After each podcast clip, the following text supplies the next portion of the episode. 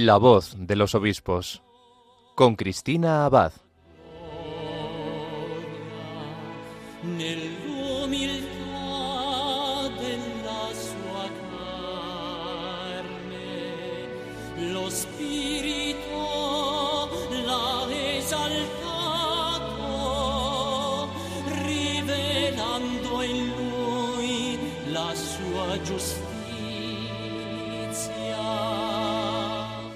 Buenas noches, querida familia de Radio María. Un cariñoso saludo de quien les habla, Cristina Abad.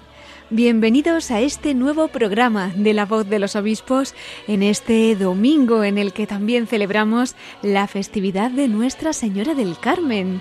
Pues así, especialmente acompañados de María, nos reunimos como cada 15 días aquí en la emisora de la Virgen para acercarnos un poco más a las vidas de nuestros obispos, a la experiencia de su ministerio y para dar a conocer las noticias de sus diócesis, sus mensajes y la obra que el Señor va realizando en sus vidas.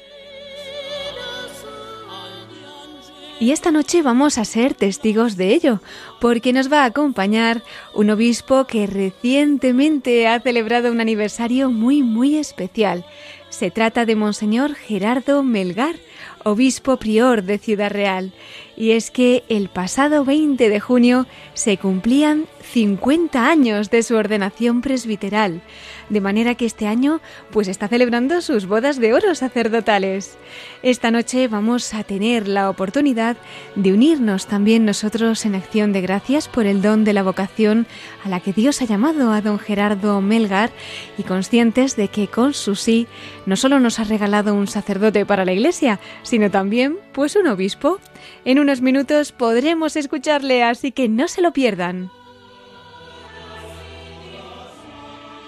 En nuestra sección de Episcoflases continuaremos informándoles de más noticias y mensajes de nuestros obispos con nuestro colaborador Miquel Bordas. Y finalmente concluiremos nuestro programa desde el corazón de María con el testimonio de nuestro obispo protagonista de hoy, don Gerardo Melgar. Pues vamos a pedirle a la Virgen del Carmen, estrella de los mares, que nos acompañe también durante el programa de hoy y de su mano comenzamos La voz de los obispos.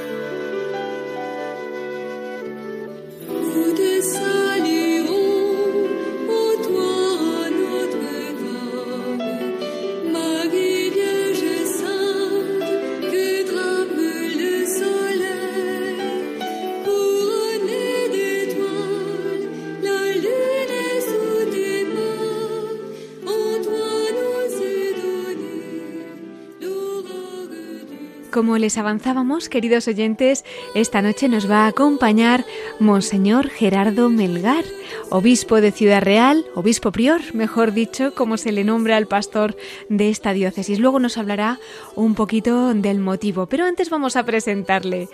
Él nace en Cervatos de la Cueza, en la diócesis de Palencia, un 24 de septiembre de 1948, precisamente en la fiesta de Nuestra Señora de la Merced.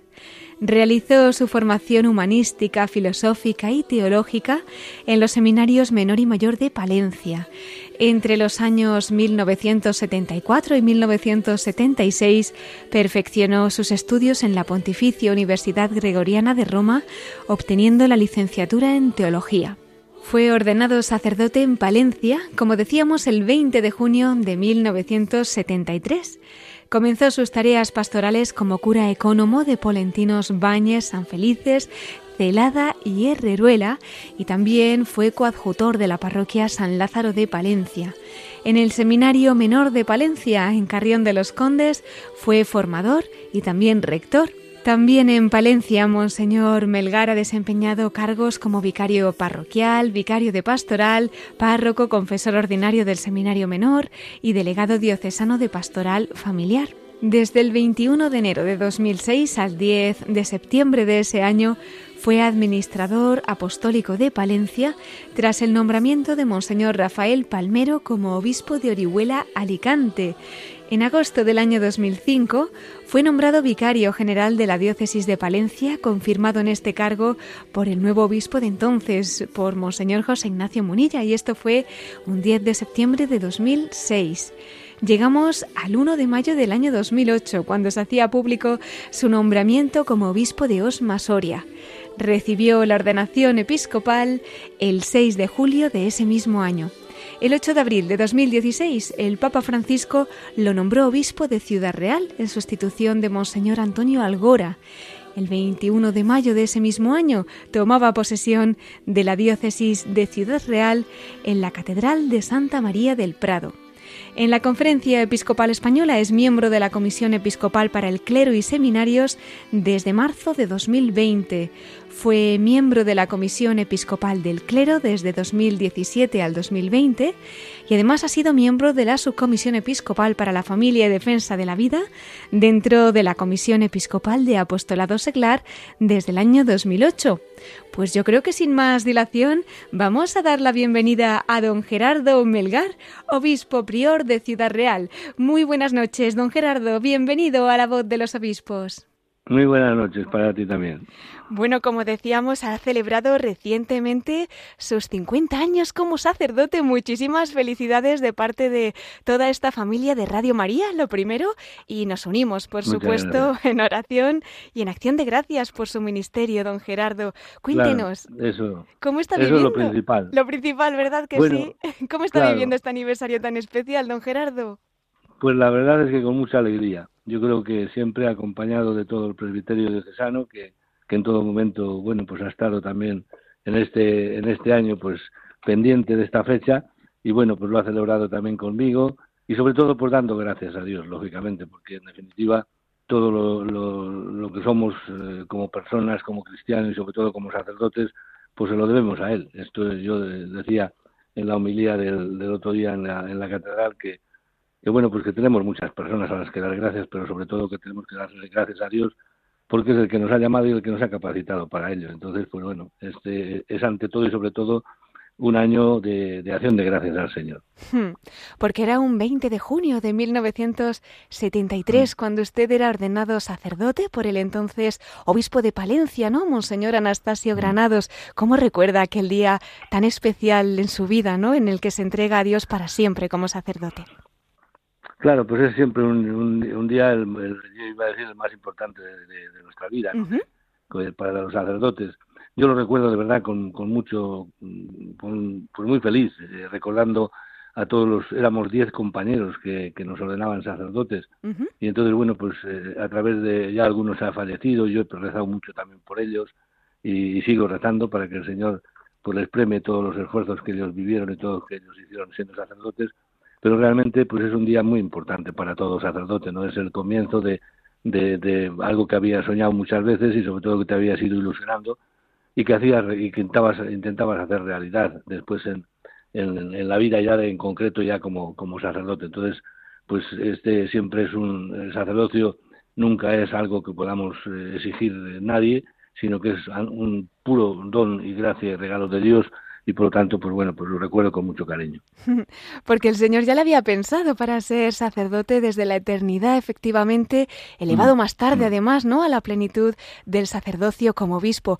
Pero, don Gerardo, ¿cómo, cómo fue su infancia, su juventud? Nos comentaba que había soñado muchas veces con ese momento, ¿no? En el que se ordenaría sacerdote. ¿Cuándo supo usted que Dios lo llamaba a entregarse a Él a través de tan excelsa vocación?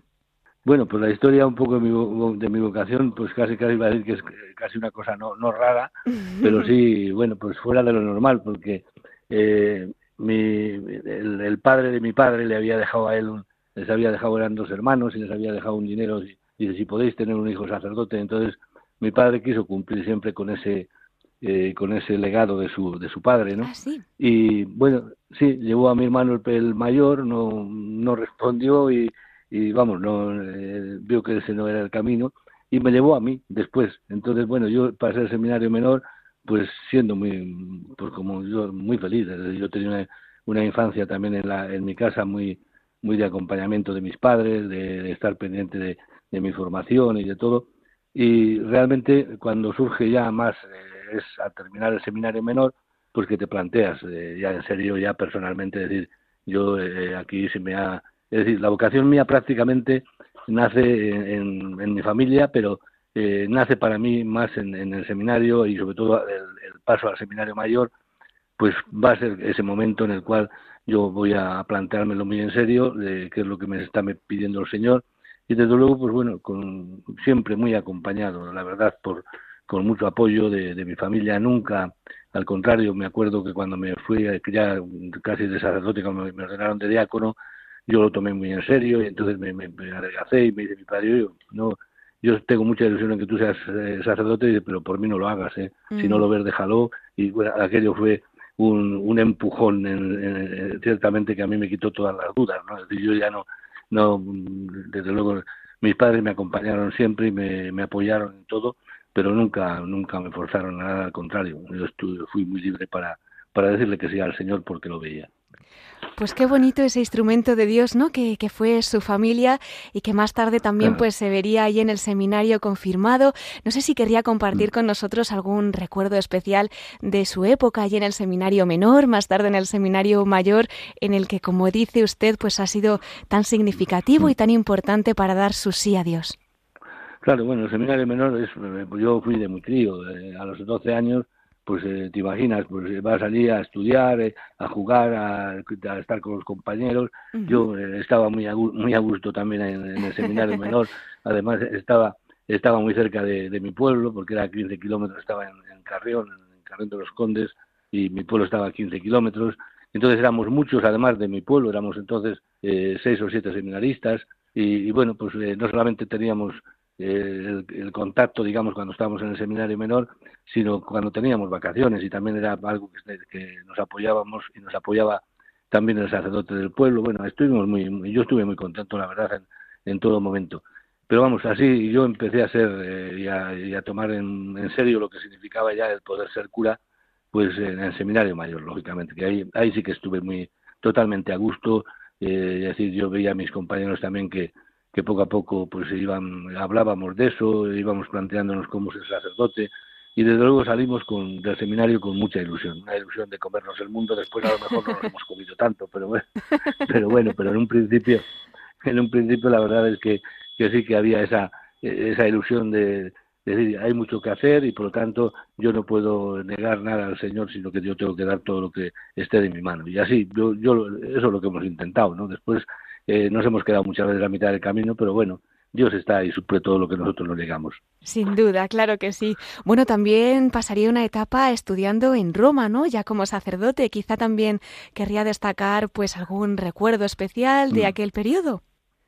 Bueno, a mí me sirvió más que los más que los estudios que aprendí lógicamente más teología de la que sabía, porque la licenciatura fue donde me estuve hice la licenciatura en, en teología fundamental y bueno, pues me sirvió indudablemente los estudios, pero sobre todo me, me, sirvió mucho la apertura de que da siempre Roma, claro. Roma cuando has estado, y sobre todo yo tenía, había estado nueve meses, porque a los nueve meses ya fue cuando me dijo el obispo que, que me fuera a Roma, pero nueve meses en cinco pueblines de muy pequeños, y claro, uno si se cierra en, esas, eh, en esos pueblos, también eh, da la impresión, bueno, no, no percibe, digamos, la gran, eh, la universalidad de la Iglesia.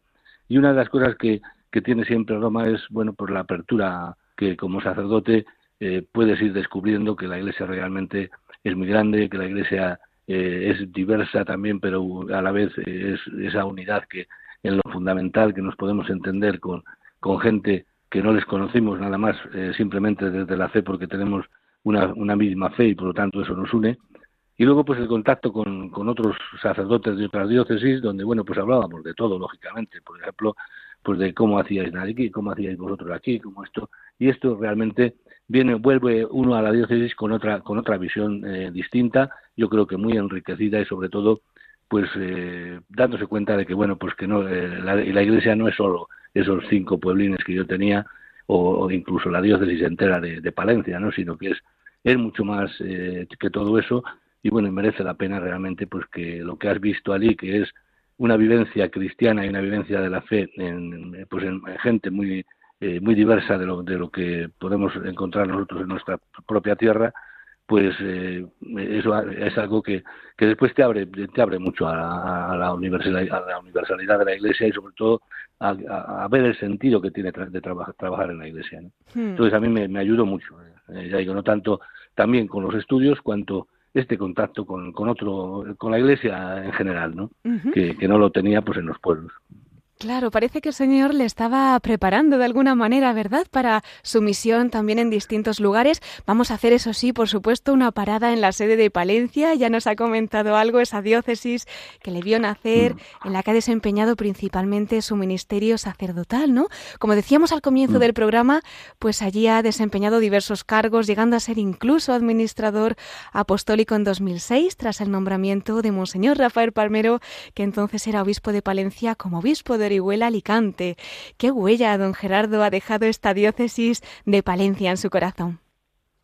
Bueno, pues huella yo creo que mucha. Es decir, eh, mis padres ya vivían en Valladolid, que habían ido a vivir a Valladolid por dar también carrera a mis hermanos. Y, entonces a mí me dijeron, ¿y por qué no te pasas a, Valladolid? Pues, pues, mira, no quise. Yo tenía mis compañeros allí y allí estudié y allí terminé.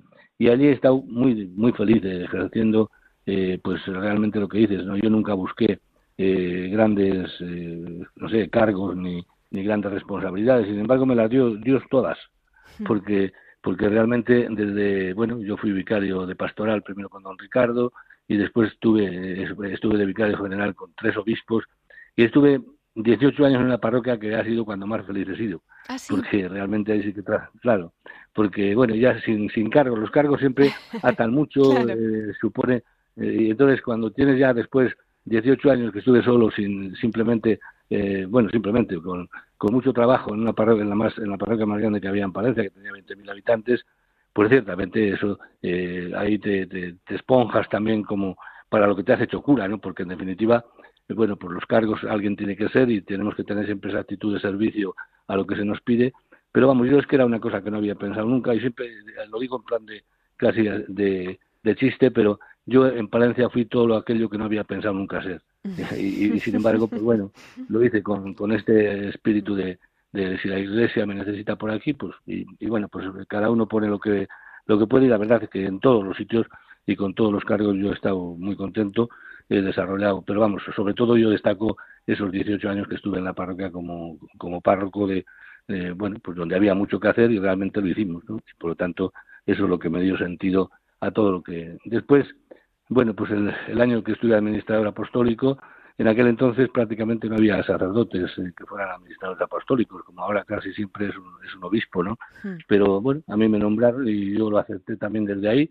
Yo tenía un cierto, eh, pues una cierta experiencia ya también de gobierno y luego por los sacerdotes se comportaron muy bien conmigo porque con aquello por aquello de que no eres obispo pues tampoco me dieron muchos disgustos pero bueno hubo que hubo que tirar y, y hacer lo que se pudo y ya está, pues con la colaboración de todos estuve nueve meses de, de sede vacante y, bueno, pues los, los, problemas que se planteaban pues los íbamos solucionando de la mejor manera o a la peor manera que, que acertábamos. Pero bueno, bien, en general yo estuve también contento. Hmm.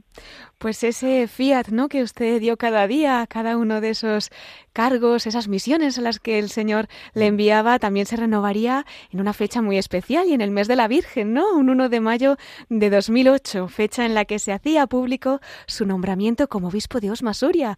Unos meses después, ya el 6 de julio de ese año, recibiría don Gerardo la consagración episcopal, pues hace apenas 10 días, ¿no? Que ha celebrado el aniversario de su ordenación como obispo. ¿Cómo acogió? Cuéntenos mm. esta noticia cuando supo que la Iglesia le confiaba tal misión. Bueno, la noticia, sabes, nunca te lo crees hasta que no te llega. Eh, bueno, entonces yo la verdad es que la, recibí con, temor y temblor, ¿no? En, un primer momento. Después ya, bueno, cuando los comentarios que se van haciendo, bueno, pues yo, eh, antes se habían hecho comentarios también que en los periódicos incluso que me iban a nombrar obispo de no sé dónde, y yo decía, vaya, pues ya pasó, ya no, ya no es mejor. Eh, pero, pero bueno, que eh, lo mismo, es distinto ya cuando por la noche a mí me llaman luz y me dicen que, que quiero hablar con usted, venga usted, eh, mañana ya hablamos. Bueno, pues, y bueno, y sobre todo yo lo he hecho siempre, la, la, respuesta que yo he dado siempre, igual al, ahora de, de, obispo que antes de sacerdote, ha sido, bueno, si la iglesia me necesita por aquí, pues aquí estoy, bendito sea Dios, que Dios ya me dará la fuerza también para, para responder, ¿no? Y de hecho, pues fíjate, el, el lema episcopal que yo elegí es este de San Pablo, ¿no? te, te basta mi gracia, porque en definitiva cuando uno le, le propone ser obispo, pues bueno, uno se le también se le amontonan, digamos, todos los lo bueno y, lo, y sobre todo lo negativo, los problemas que puede haber, pero bueno, yo tuve una actitud siempre de y he tenido y tengo una actitud de confiar en el Señor y decir, lo que yo no sea capaz lo pone el Señor y ya está. Entonces, me, lo único que tengo que hacer es confiar en que en que Él actúa, actúa y que además lo he visto clarísimamente después en muchos momentos de, de toda la vida vocacional. Dios ha estado siempre presente en mi vida y Dios ha sido el que me ha hecho y me ha sacado adelante con todo aquello que me ha, que me ha podido, yo he podido vivir como sacerdote y como obispo igual. Entonces, yo en, en, Soria fui, bueno, pues muy feliz también y, y estuve dando lo que lo que pude y, ya está. bueno, y ya desde 2016, ¿verdad? En estos últimos años, el Papa Francisco pues ya lo nombró obispo de Ciudad Real y ha sido en esa diócesis pues en la que usted ha gobernado, ha pastoreado también y ha puesto su corazón y además con esa particularidad, ¿no? De que el obispo de esta sede también es obispo prior. ¿Nos puede eh, también acercar un poquito a esta diócesis que gobierna y explicarnos qué mm. significa, ¿no? En qué consiste lo de priorar de las órdenes militares? Bueno, pues este es un, título que se tiene siempre porque, eh, bueno, las, órdenes militares en su tiempo aquí tuvieron una importancia grande y fueron, y fueron bueno, pues eran, eh, era el obispo prior de, de, las órdenes militares, pero vamos, eh, fundamentalmente yo en la diócesis soy el obispo de Ciudad Real, es decir, después lo de las órdenes militares pues me tienen muchas cosas que, que en las que se puede colaborar y pero vamos, especialmente yo cuando hay la renovación, vamos, la, al hacer nuevos caballeros, pues presido la celebración. Ellos vienen el día del Corpus, por ejemplo, que presiden conmigo también la, la procesión del, del Santísimo. y, bueno, prácticamente yo tengo un par de cosas, porque yo les dije, mira, yo tengo muchas cosas que, que tengo que hacer como obispo y es lo más importante. Y entonces, bueno, pues a mí decirme qué es lo imprescindible para... Y me dijeron, bueno, pues esto y una misa que hacemos en, en, en noviembre por todos los difuntos de ese año y, asisten todos los, los, caballeros. La verdad es que son, son gente muy, no sé, pues muy sencilla de tratar con ellos también y, y bien, yo estoy, pero no me da así, digo, yo la actividad mía está centrada en, la pastoral de, la diócesis, lógicamente, donde, bueno, pues tengo unos 100 sacerdotes y muchos jóvenes, que eso es importante. Qué bueno. Eh, pero, claro, y, porque es lo digo en contraste, por ejemplo, con lo que tenía en Soria, pues en Soria eh, había algunos jóvenes, pero la mayoría era gente muy mayor, muy, eh, también muy entregada, pero claro, yo cuando vine aquí vi, eh, los problemas son se multiplican, pero también se multiplica la gente con la que puedes disponer de ellos para y, bueno, yo he tenido yo he abierto mi casa a los a los sacerdotes, yo he hablado muchísimo con ellos, los sacerdotes para mí han sido y son lo más importante que yo tengo que cuidar como obispo y por lo tanto, bueno, pues con mucha confianza con muchos de ellos que, que han, han, venido a hablar sin que yo les tenga que llamar para nada, sino simplemente porque quieren comentar qué les pasa o que unas veces son problemas y otras veces son alegrías, ¿no? Pero, pero en definitiva yo creo que es la, a mí es lo que más razón me ha dado, eh, la razón de ser el, porque el obispo, porque en definitiva cuando el clero y el obispo tienen o están en comunión y viven unidos y se pues es cuando una diócesis también va para adelante, ¿no? Hmm. Eh, que eso no quiere decir que no que prescindamos de la tarea que tienen los laicos, que hoy, vamos, siempre ha sido muy importante y que hacemos hincapié en ello, pero ciertamente yo, para mí, yo creo que una de las tareas que tenemos hoy los obispos es de cuidar a los sacerdotes y de ver un poco cómo les, les infundimos también, porque ese, ese ánimo, esa ilusión, ese ardor pastoral, para que sigan adelante con ilusión, sabiendo que Dios está también con ellos y desde luego que con el obispo que pueden contar pueden contar en todo momento. ¿no? Entonces, la tarea mía fundamental está en la diócesis y ya digo, los, lo de los, las órdenes militares, bueno, pues ahí está y de alguna manera yo dentro de lo que me piden les, les sirvo dentro de lo que puedo y ya está, ellos tampoco exigen más y por lo tanto, pero vamos, sí que es un, fue una, una cosa muy importante dentro dentro de la, de la diócesis, pues este, la, la influencia de las órdenes militares. ¿no? Bueno, pues damos gracias a Dios también por esta misión, ahora en Ciudad Real, en las diócesis mm. anteriores, a lo largo de su vida, en fin, en este año tan importantísimo para usted, don Gerardo, sus bodas de oro sacerdotales, se mezclarán muchos sentimientos, ¿verdad? De alegría, de gozo, de pensar que ha sido lo más gratificante, quizá también lo más difícil, pero para compartir así con nuestros oyentes de Radio María, ¿qué le pide o agradece al Señor después de estos 50 años como sacerdote y, si no me equivoco, 15 como obispo. Sí, justo, hago 15 también, sí. o sea que, bien, sí, hay, yo creo que hay muchos momentos, ¿no? Pero vamos, así con, más que como momentos, como experiencia, un poco los, que sé yo, pues, por ejemplo, a mí me sirvió mucho estando en la, en la parroquia y durante esos años que estuve más en la parroquia, pues el, ver cómo crecía eh, pues los matrimonios jóvenes, ¿no? En, de, de presencia, de, atención, de, eh, de ir, eh, gente que, que, yo no les conocía de nada, nada más con el motivo del curso prematrimonial, les seguíamos después, eh, íbamos a visitarles a su casa. Y bueno, yo llegué a tener 47 parejas de matrimonios jóvenes en la, en la parroquia. y, y, bueno, eso les, les, eh, les oí muchas veces decir, nosotros de no haber estado aquí, que les habíamos ayudado realmente a vivir el matrimonio en todos los sentidos. ¿no? Mm. Cuando, y no eran gente que de iglesia, ¿eh? eran gente que, bueno, porque fueron, se casaron, se casaron por la iglesia y desde ahí, desde ahí les, les, les hemos seguido y ciertamente fue, fue, era donde veía yo que cada domingo se veía más gente de esta y más eh, a medida que iban creciendo también como familia ellos, pues iban participando más y fue alguien que yo con los cuales yo conté en todo momento. Entonces, bueno, pues eh, digamos que esta fue la tarea más evangelizadora que yo he hmm. tenido, donde se veía además el progreso, ¿no? Donde, y esto siempre anima, claro, porque es verdad que, que nosotros estamos para sembrar, que no tenemos que esperar las, eh, digamos, los frutos, porque el fruto lo tiene que hacer, lo dar el Señor, pero, pero ciertamente a todos nos gusta, somos personas y nos gusta ver que, que nuestra acción también produce sus frutos. Ya digo, yo el fruto principal que veía eran esta gente que eran muy sencillos, muy de nada de iglesia, es decir, eh, y que después pues se fueron eh, fueron progresando en el planteamiento, en la vivencia de la fe, en, el, en la educación de los hijos, en, todo esto que lo veías, es decir, la misa, por ejemplo, que yo tenía en la, a las doce y media siempre como la misa de las familias, pues llegó a un momento en que en que la llenaban prácticamente todos los eh, estos, estos matrimonios con, con esta con esta con todas las con toda su familia ¿no?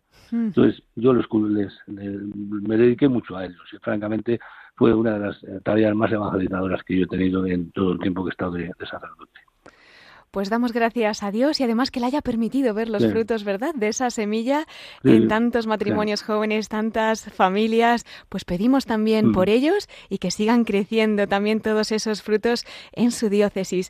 Don Gerardo, quería también pedirle un mensaje especial, pues para esta familia, para la de Radio María, que es también la suya, y que también nosotros podamos, pues llevar esa semilla que la Virgen vaya sembrando para que Dios llegue a todos los corazones y llevarla a todos los rincones de la tierra. Nos dejaría un mensaje para nuestros oyentes, voluntarios, para los trabajadores y que podamos llevar a cabo esta misión que la Virgen nos prepara? Hmm. Bien, yo, yo diría simplemente que, que es muy importante el que valoremos o valoréis la tarea que tenéis. Yo creo que el mundo hoy está necesitando más que nunca del mensaje salvador de Cristo y que este llega a través de las ondas y especialmente a través de Radio María, pues llega a mucha gente, mucha gente eh, que cuando vas a las casas ves que están escuchando Radio María, que, después hablando con la gente dices, oye, pues yo estoy de camionero o estoy de... Y, ciertamente hay mucha gente en todos los sitios que os escucha y por lo tanto yo creo que para ellos eh, sois un testimonio, eh, los voluntarios y los trabajadores, de un testimonio de compromiso cristiano, ¿no? que el compromiso cristiano nos tiene que llevar no solamente a vivirlo nosotros, sino que nosotros todos somos responsables también de la fe de los demás y por tanto quiere decir que eh, hacen mucho bien a la gente y que así estáis también respondiendo pues a una necesidad que el mundo tiene hoy que yo creo que es esa falta de Dios, esa ausencia de Dios en, en las familias, en la vida, en el trabajo, en, en tantos y tantos momentos donde vosotros estáis presentes y hacéis presente también al Señor. Entonces que sigáis con mucha ilusión sabiendo que estáis desempeñando una tarea auténticamente evangelizadora y que la Iglesia necesita ojalá muchos más eh, voluntarios que los que sois vosotros en otros campos que hicieran también lo mismo de tal manera que bueno pues eh, el, mensaje de Cristo llegue a tanta gente que hoy lo necesita y que no llega precisamente a lo mejor porque no hay personas que se dediquen a ello. y nada más. Pues muchísimas gracias, don Gerardo. Vamos a pedirle a la Virgen también esta gracia y que así ella pues pueda realizar su obra de esa manera, ¿no? Que también cuenta usted. Eh, muchísimas gracias por haber compartido con nosotros pues el testimonio de su vocación, de su ministerio y damos gracias a Dios por esos 50 años de su sacerdocio. Pero no quería despedirle todavía, don Gerardo. Quería invitarle también al final de nuestro programa a esa breve sección que tenemos de la voz de nuestros obispos desde el corazón de María para que también comparta un pequeño testimonio que haya vivido pues en el corazón de la Virgen. ¿Nos acompaña dentro de unos minutos? Encantado. Fenomenal. Pues entonces enseguida volvemos con usted, Monseñor Gerardo Melgar, obispo de Ciudad Real. hasta ahora. Muy bien, muchas gracias. Venga, hasta luego.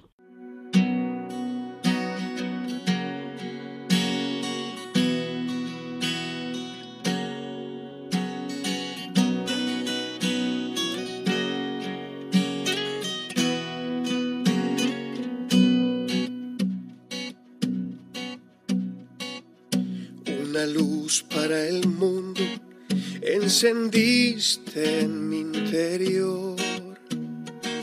Compartiste conmigo tus entrañas de pastor.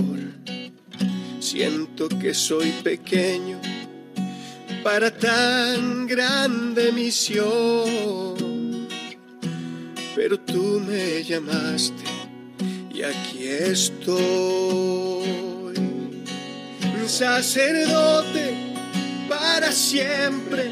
Me quisiste consagrar, de tus hijos seré un padre, otro Cristo en el altar. De mis manos brotan ríos, es la gracia celestial cuando invoque tu presencia, sé que no te negará. Están escuchando La voz de los obispos con Cristina Abad, Radio María. Como Dios baja del cielo a través de mis manos y mi voz de hombre terreno me sueltes, María. Quiero ser un buen pastor, radical y valiente, con un puro corazón, sacerdote para siempre. Me quisiste consagrar, de tus hijos seré un padre otro Cristo en el altar. Y mientras escuchamos esta canción, les recordamos que en la primera parte de nuestro programa hemos entrevistado al obispo de Ciudad Real, a don Gerardo Melgar. Como decíamos, este año está celebrando un aniversario importantísimo, los 50 años de su ordenación sacerdotal. Nos contaba don Gerardo en esta entrevista cómo está viviendo estas bodas de oro sacerdotales y compartía también el testimonio de su vocación, la experiencia de su ministerio en los diversos lugares en los que ha estado.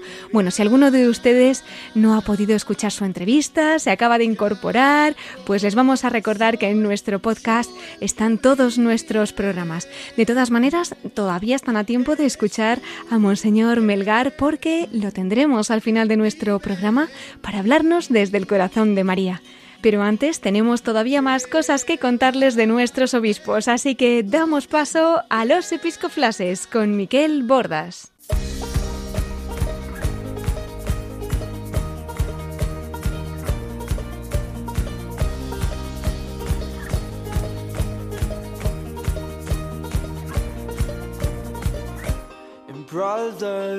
And sisters, fill these cups with life.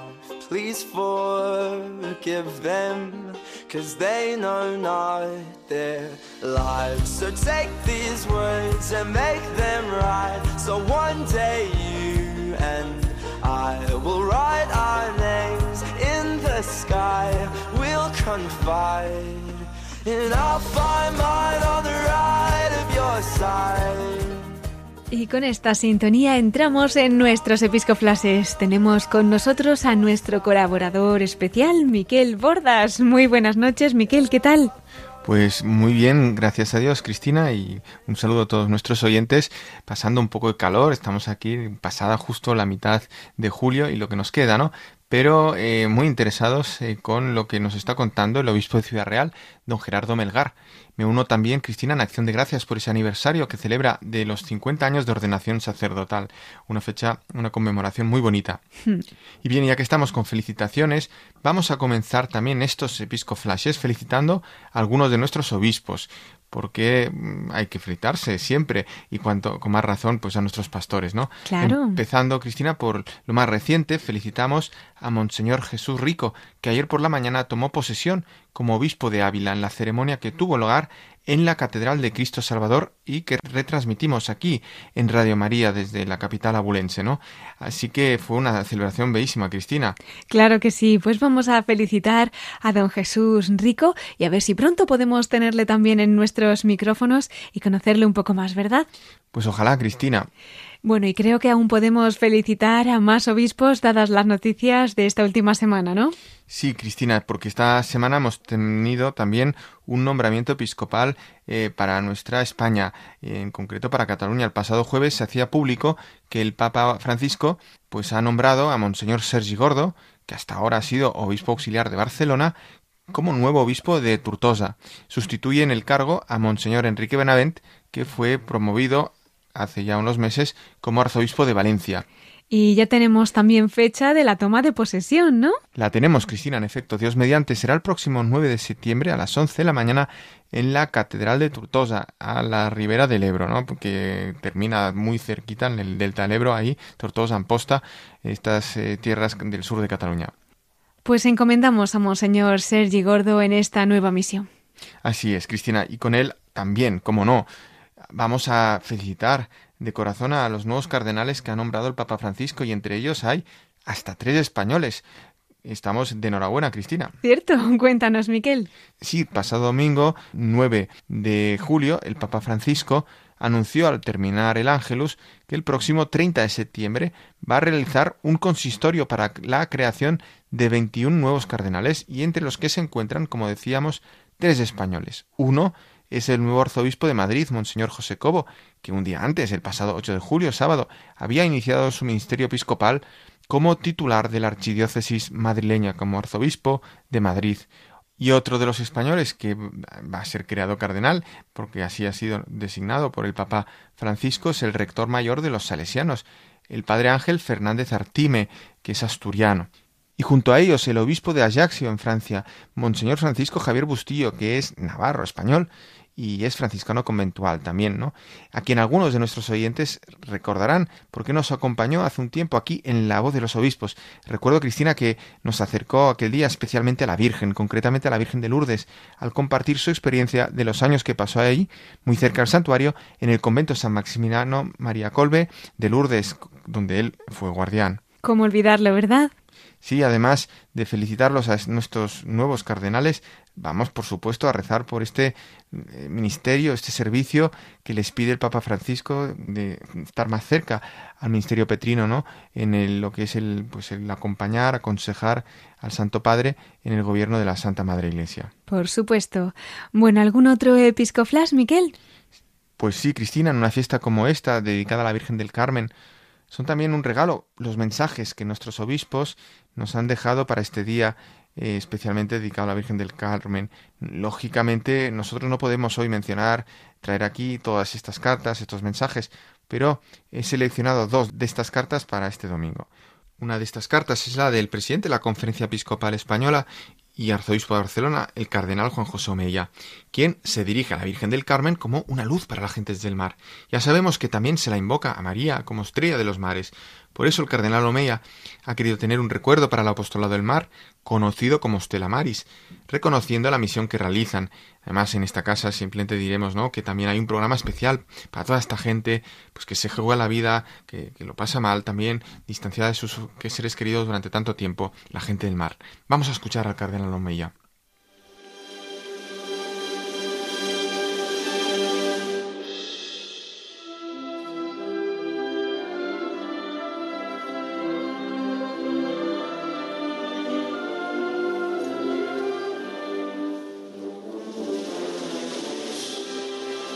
Desde los inicios del cristianismo, el mar ha sido un eficaz medio para la evangelización.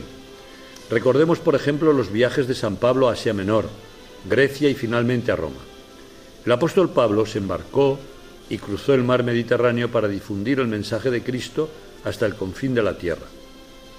Hoy, festividad de la Virgen del Carmen, recordamos la labor evangelizadora que la Iglesia realiza entre las gentes del mar. Nuestras comunidades quieren mostrar su apoyo especialmente a aquellas personas que afrontan situaciones de pobreza o injusticia o se sienten solos porque están lejos de su hogar. La Iglesia se solidariza con todos aquellos marineros que son abandonados en el puerto cuando terminan su contrato, que trabajan con escasas medidas de seguridad o tienen que estar mucho tiempo embarcados lejos de sus familias.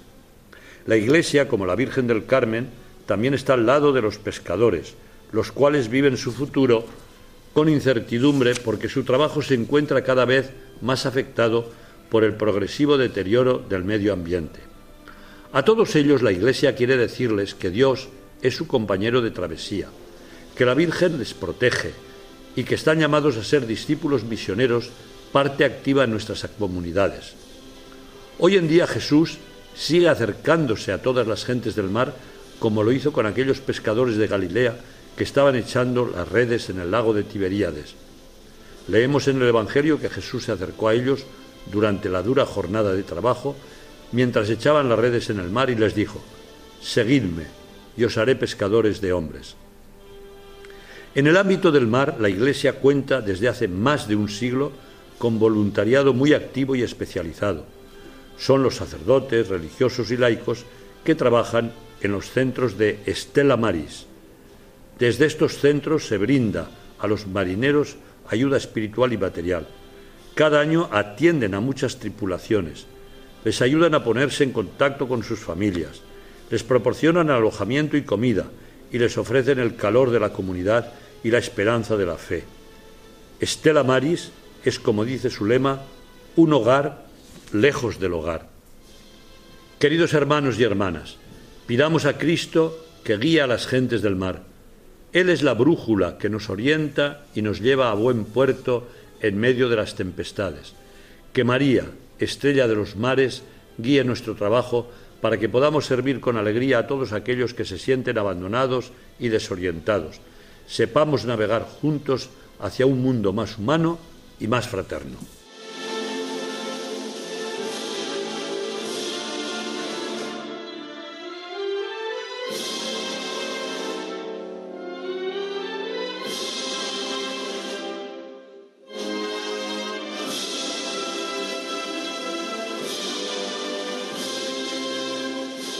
Era el mensaje del cardenal Juan José Omella, arzobispo de Barcelona y presidente de la Conferencia Episcopal Española. Un mensaje para esta fiesta de Nuestra Señora del Carmen, con ese recuerdo especial para las gentes del mar, e invitándonos a mirar a María como guía en nuestro navegar, como estrella de los mares.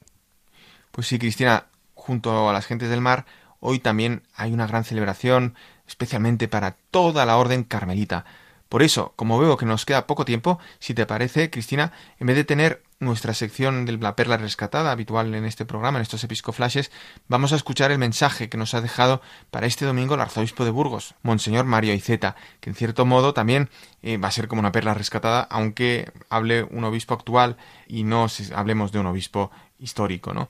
Pues nos tienes intrigados, Miquel. Sí, resulta que don Mario Iceta nos habla precisamente en palabras suyas del corazón carmelita de Burgos, recordando nada más y nada menos que las huellas de la Santa Andariega de Santa Teresa en esta diócesis. Y además, no lo voy a desvelar aún, pero también es un día para felicitar a don Mario Iceta. Uy, pues no esperemos más. Escuchamos a Monseñor Mario Iceta, arzobispo de Burgos.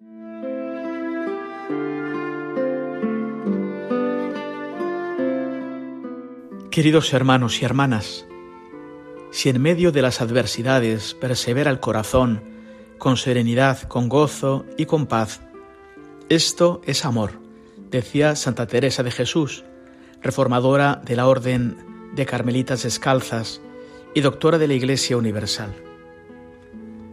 Hoy, en la festividad de Nuestra Señora del Carmen, recordamos la vida, el compromiso y la perseverante misión de la Orden Carmelita en nuestra ciudad de Burgos.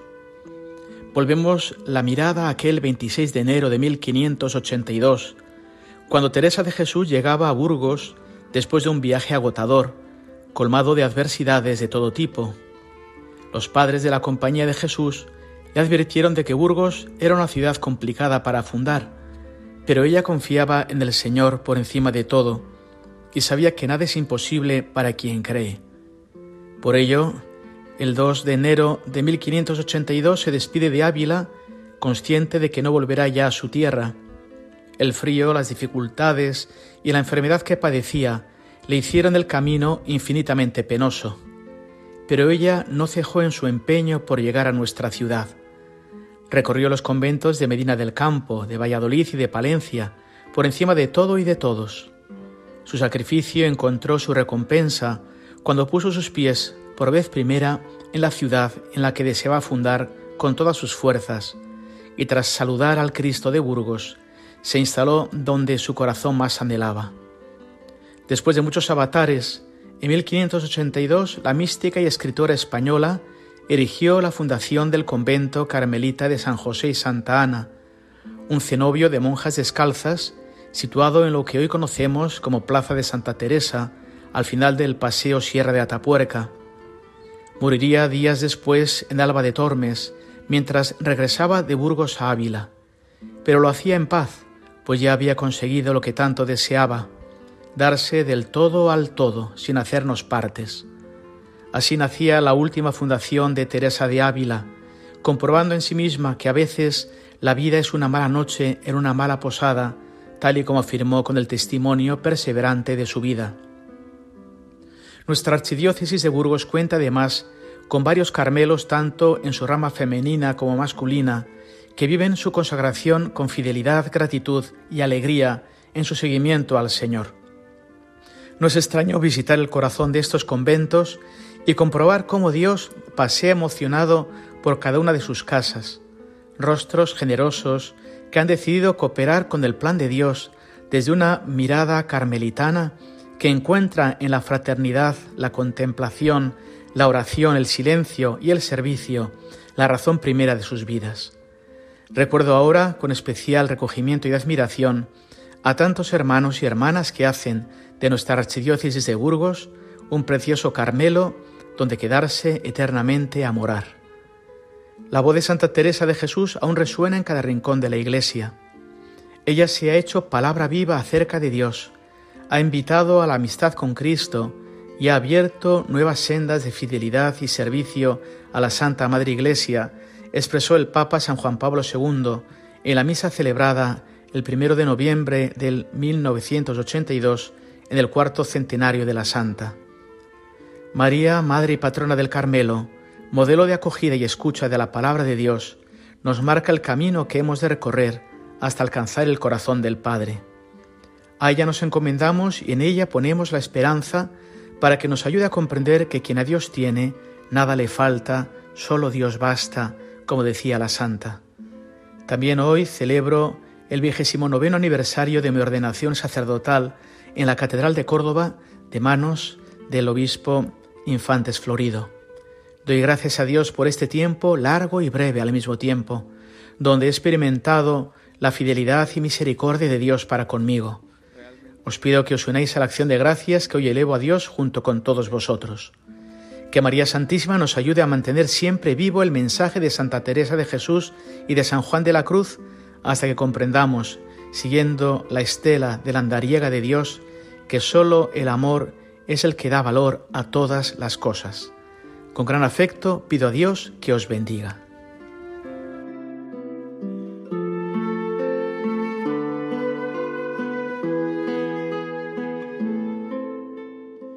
Pues agradecemos a don Mario Iceta, arzobispo de Burgos, esta reflexión que nos trae a la memoria la gran obra de Santa Teresa de Jesús en Burgos y nos lleva al corazón pues de todos los carmelitas que hoy celebran su fiesta grande, ¿verdad? Con Nuestra Señora del Carmen. Ay, como nos adelantabas, Miquel, por supuesto, felicitamos también a Monseñor Iceta por su vigésimo noveno aniversario de ordenación sacerdotal.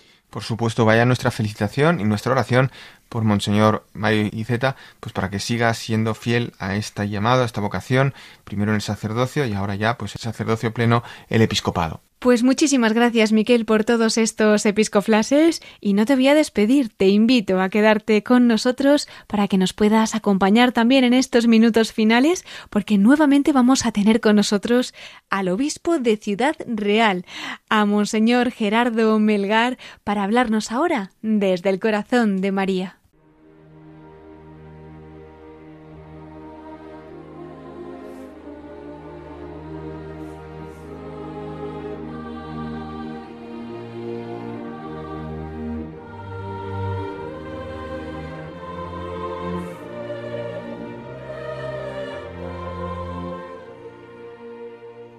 Pues queridos oyentes, entramos ya en nuestra sección de la voz de los obispos desde el corazón de María. Hemos tenido en nuestra primera parte del programa al obispo prior de Ciudad Real, a Monseñor Gerardo Melgar. Él está celebrando los 50 años de su sacerdocio y esta noche pues ha compartido con nosotros la experiencia de su ministerio, su testimonio y tantas cosas que el Señor ha ido obrando en su vida. Y ahora tenemos la oportunidad también de que nos hable desde el corazón de la Virgen Buenas noches nuevamente, don Gerardo. Buenas noches. Bueno, pues damos gracias a Dios, ¿verdad?, por todo lo que nos ha contado esta noche mm. y seguro que la Virgen mucho habrá tenido que ver pues a lo largo de su vida, en su infancia, juventud, en su ministerio. Querría compartir con nosotros alguna anécdota o alguna experiencia especial que recuerde haber vivido en su inmaculado corazón. Bueno, yo la experiencia mayor que tengo en ese sentido y relacionado con la Virgen es precisamente, bueno, pues que ella ha sido siempre el modelo de respuesta eh, al Señor en quien yo me he fijado. Ella ha sido el modelo humano de respuesta más claro al Señor, ¿no? que eh, ella miró siempre, ante todo y sobre todo, cuál era el plan que Dios le proponía y respondió con toda su generosidad, con todo su y no solamente en los momentos eh, digamos buenos y fáciles cuando bueno al, al Señor le proclamaban como gran predicador y gran milagrero, sino precisamente en los momentos difíciles, cuando Cristo es condenado, cuando Cristo va camino de la cruz, cuando Cristo muere en la cruz, ella está allí como la mujer fuerte, ¿no? Entonces a mí, para mí creo que eh, la experiencia mayor que uno encuentra en la Virgen y, por eso yo creo que tenemos que mirar siempre cómo respondió ella, pues para que, porque ella ilumina todos nuestros momentos, buenos, menos buenos y difíciles, ¿no? Y, y ella, vemos en ella alguien que respondió ante todo y sobre todo olvidándose incluso de sus propios planes, supo responder a lo que Dios la pedía, a lo que Dios esperaba de ella y se entregó y esta es la tarea también que tenemos nosotros que hacer como cristianos, como sacerdotes, como obispos, como todo, que es responder en todo momento a lo que Dios tiene pensado para nosotros, el proyecto de Dios. Tenemos que preguntarnos muchas veces cuál es el proyecto de cuál será el proyecto de Dios sobre mí. Y, vamos, y el Señor va mostrándonos el camino. Y tenemos, ya digo, un modelo en quien fijarnos siempre, que es en el corazón de María, que estuvo siempre eso, abierto y atento a, a, lo que Dios le pedía, que se tuvo que olvidar incluso de sus propios planes para vivir ante todo y sobre todo los planes de Dios. Pues con nuestra mirada puesta en ese modelo, en el corazón de María, vamos a despedir nuestro programa de hoy con esas palabras que nos ha dedicado. Don Gerardo, muchísimas gracias por haber estado esta noche con nosotros. Además, una noche tan dedicada a la Virgen precisamente, ¿verdad? Nuestra Señora del Carmen. Así que en ese corazón, pues también nos unimos en esa acción de gracias por su ministerio. Mm. Cuente siempre con nuestra oración y ya sabe que aquí en Radio María tiene su casa. A usted, don Gerardo, si nos quiere dar una bendición para concluir. Muchísimas gracias. Bueno, bendito sea el nombre del Señor, de los cielos y la tierra. Nuestro auxilio es el nombre del Señor. Y la bendición de Dios Todopoderoso, Padre, Hijo y Espíritu Santo, descienda sobre todos vosotros. Amén. Pues nada, encantado de poder de, estar este rato contigo y con todos los, oyentes de Radio María. Igualmente, Monseñor Gerardo Melgar, obispo prior de Ciudad Real. Hasta pronto, don Gerardo. Nada, hasta pronto. Muchas gracias. A usted. Feliz verano. Muchas gracias. Adiós.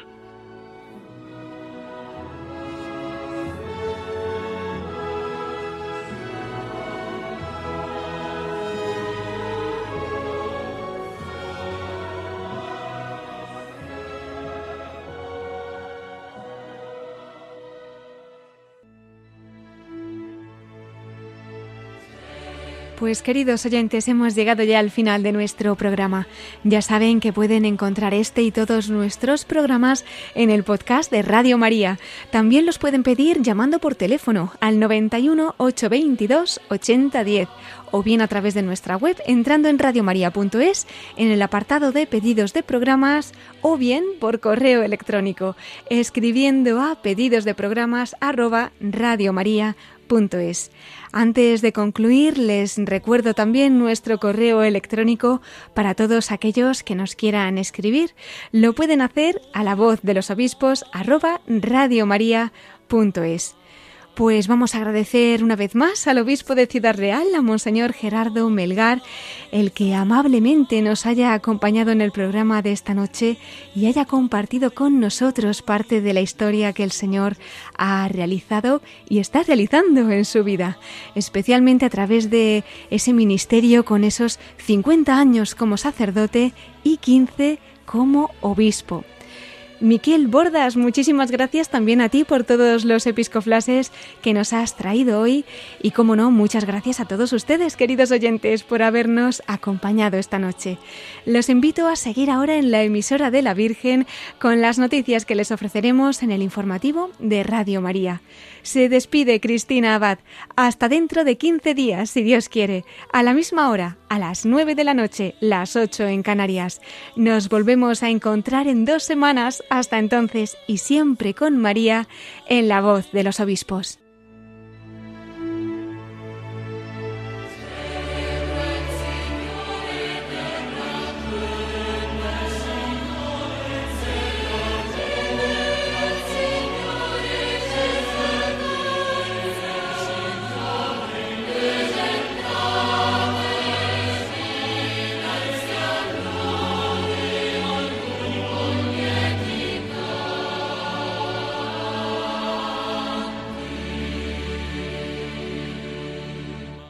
Han escuchado La voz de los obispos con Cristina Abad.